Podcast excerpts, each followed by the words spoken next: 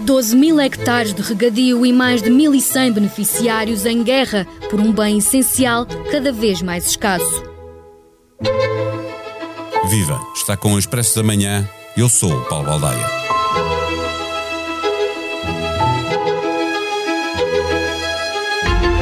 Se levarmos em linha de conta a cota de 104 metros como o limite para acionar o alarme, temos de saber que entramos no outono a um metro e meio da tal linha que levou o Ministro do Ambiente a dizer ao Expresso que nessa altura o Governo não hesitará e começará a cortar o fornecimento de água da barragem de Santa Clara.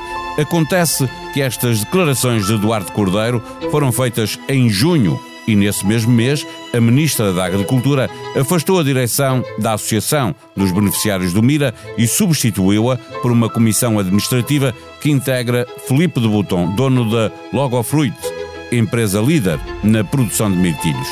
Desde então, sucedem-se as cedências.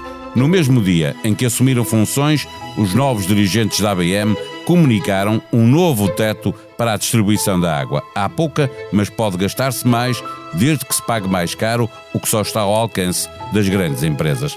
A produção de frutos vermelhos valeu o ano passado mais de 250 milhões de euros, quase tudo para exportação, e a ministra Maria do Céu Antunes olha para a balança comercial, onde o ambiente perde peso. Na edição deste fim de semana, disponível em expresso.pt, uma equipa do Expresso publicou uma investigação a que deu o título Como a crise da água do sudoeste alentejano se transformou numa batalha em campo aberto. Texto de Carla Tomás, Micael Pereira, Sara Pinho, infografia de Sofia Miguel Rosa e fotografia de José Fernandes. Neste episódio, conversamos com a Carla Tomás. O Expresso da Manhã tem o patrocínio do BPI. O BPI tem soluções globais e competitivas para apoiar as empresas no desenvolvimento de negócios internacionais. Banco BPI SA registado junto do Banco de Portugal sob o número 10.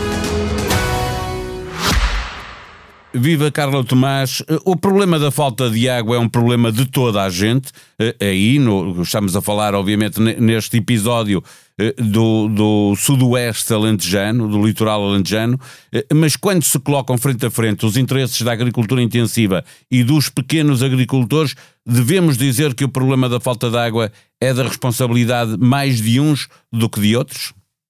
Olá, Paulo. Um, a responsabilidade, sobretudo pela dilapidação da água, aparentemente é mais de uns do que de outros. Sobretudo porque há uns a consumir mais do que outros e a água, naquele caso, não é finita. E atinge todos, atinge agricultores, portanto, quem vive e reside ali e tem as suas culturas, que na maior parte dos casos não são as grandes empresas da agroindústria que, que têm as produções intensivas, para exportação sobretudo, e atinge quem, quem, quem vive naqueles montes, pelo menos um terço da população do Conselho de Odmira nem sequer tem acesso à rede pública de águas, portanto tem que recorrer a, a, a tubagens que vai buscar água aos canais e água completamente imprópria para consumo uh, doméstico, a não ser que seja fervida, ou a poços, mas os poços também estão cada vez mais secos e é preciso furar cada vez mais fundo.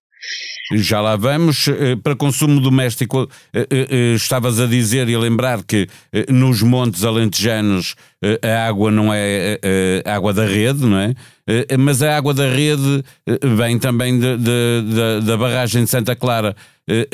Ela está sempre garantida para consumo doméstico? Quais são as prioridades na relação da água que é armazenada ali na barragem?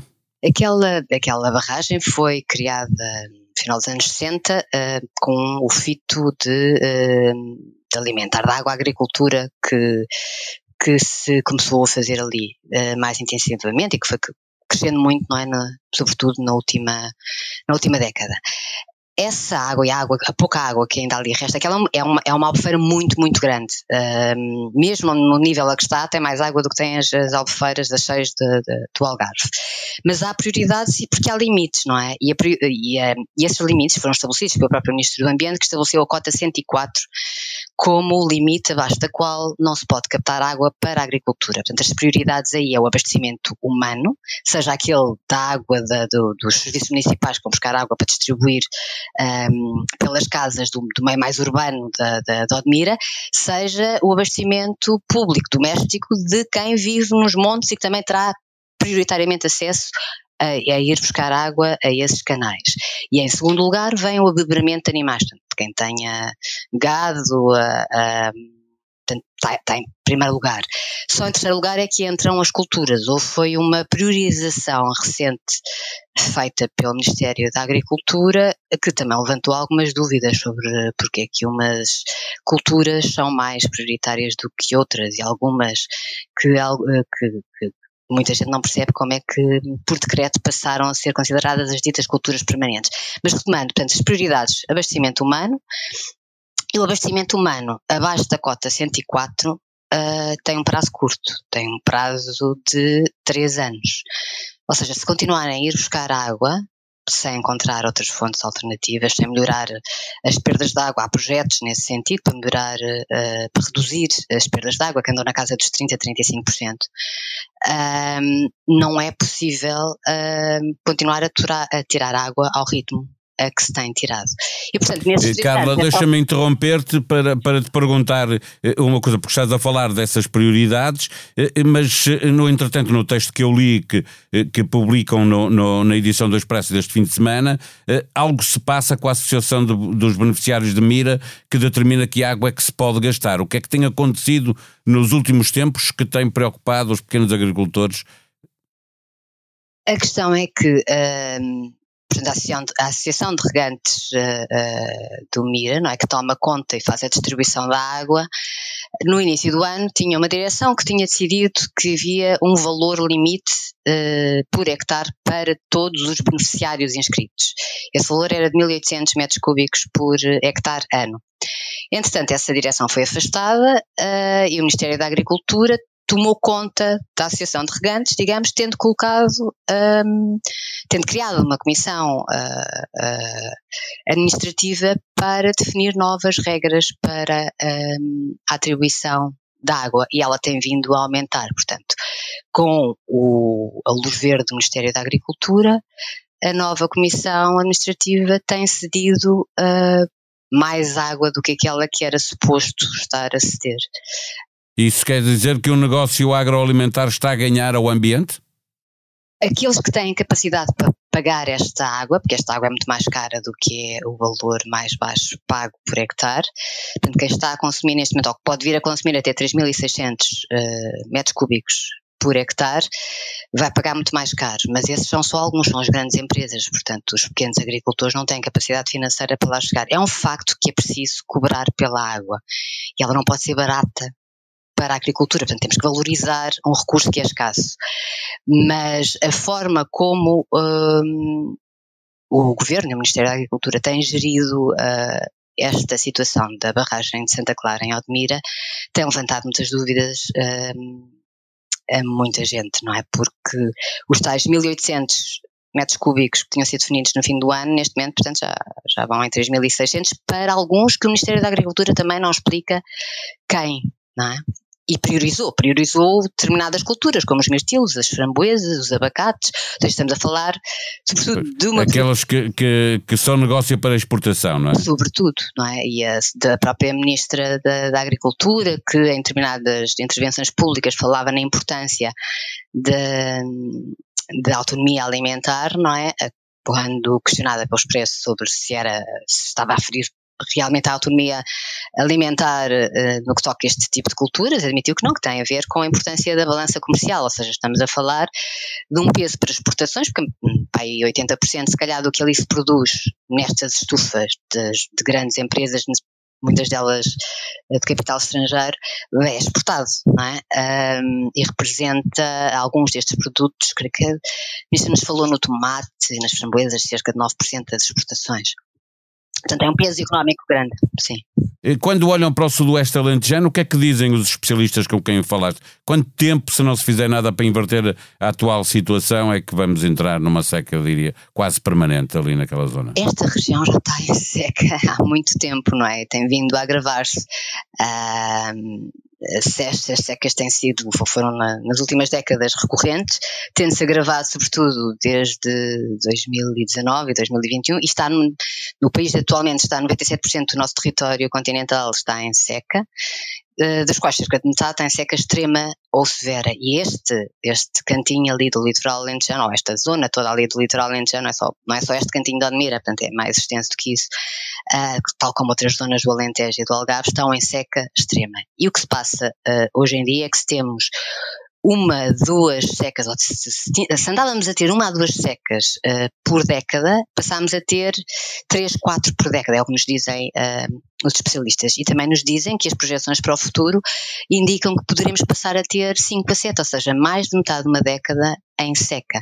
Portanto, se não chover, as nossas albufeiras não têm água, nem os nossos aquíferos se alimentam.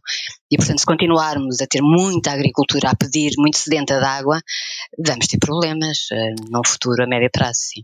E para fechar a nossa conversa, é isso mesmo que te pergunto: o que é que é preciso começar a fazer desde já para inverter uh, a situação?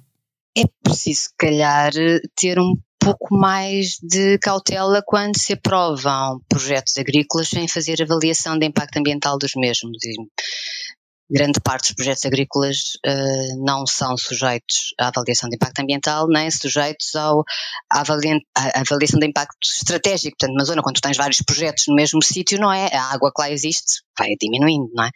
Esse é um problema. Portanto, é preciso reduzir ou acautelar uh, novas, uh, autorização de novas produções. Depois é preciso tornar a, a agricultura mais eficiente. É certo que a agricultura intensiva, ou alguns produtores de agricultura intensiva, têm vindo a apostar bastante na, na eficiência no uso da água, não é? portanto, com menos perdas de água, um, mas não chega. No caso de Odmira, temos uma situação crítica há muitos anos e há muito tempo que tardam as, uh, os investimentos para reduzir, por exemplo, as perdas daqueles canais de água.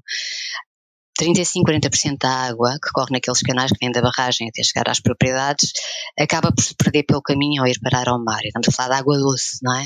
Um, isso eh, tem que ser alterado.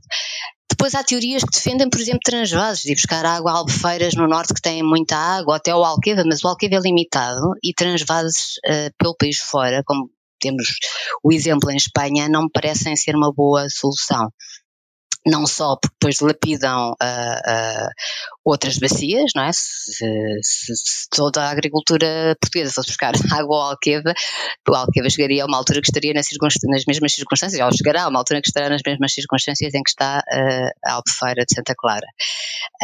quanto aos transvados, também têm impactos ambientais brutais, não é? e consequências sempre a montante. Finalmente, tu há pouco falavas dos, dos poços que, eh, eh, que os agricultores, os pequenos agricultores têm, eh, e, as, e, as, e, não apenas os agricultores, as pessoas que vivem nos montes. há também algum problema de excesso de furos e furos ilegais nessa zona do Alentejo?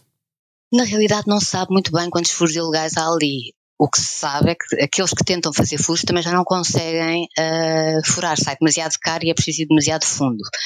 E a água também dos aquíferos começa a ter contaminações dos químicos que são usados na agricultura.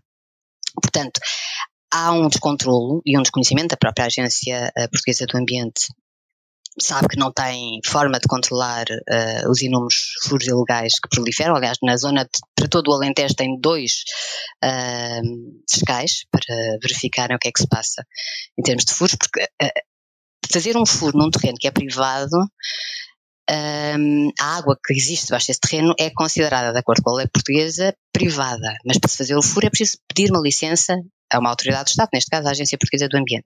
E é preciso reportar a água que é consumida. Mas essa é uma das questões que também estará uh, em discussão, está a ser discutida no âmbito da revisão da lei da água, mas esse será outro assunto para explorarmos em breve, provavelmente.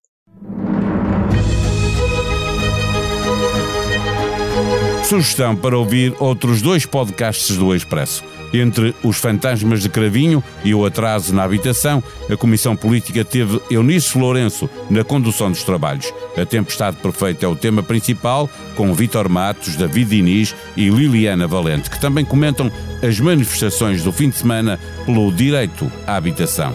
No podcast A Beleza das Pequenas Coisas, de Bernardo Mendonça, um ministro da Justiça dos governos de Cavaco Silva, juiz conselheiro jubilado do Supremo Tribunal de Justiça e escritor. Nesta conversa, Laboninho Lúcio deixa um olhar crítico sobre o estado da justiça e da educação em Portugal, os desafios da inteligência artificial e do futuro da democracia. A sonoplastia deste episódio foi de João Martins. Voltamos amanhã. Até lá. Tenham um bom dia.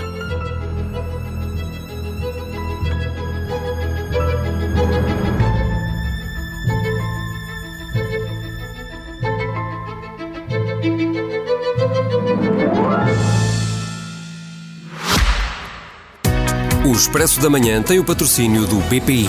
O BPI tem soluções globais e competitivas para apoiar as empresas no desenvolvimento de negócios internacionais. Banco BPI SA registado junto do Banco de Portugal sob o número 10.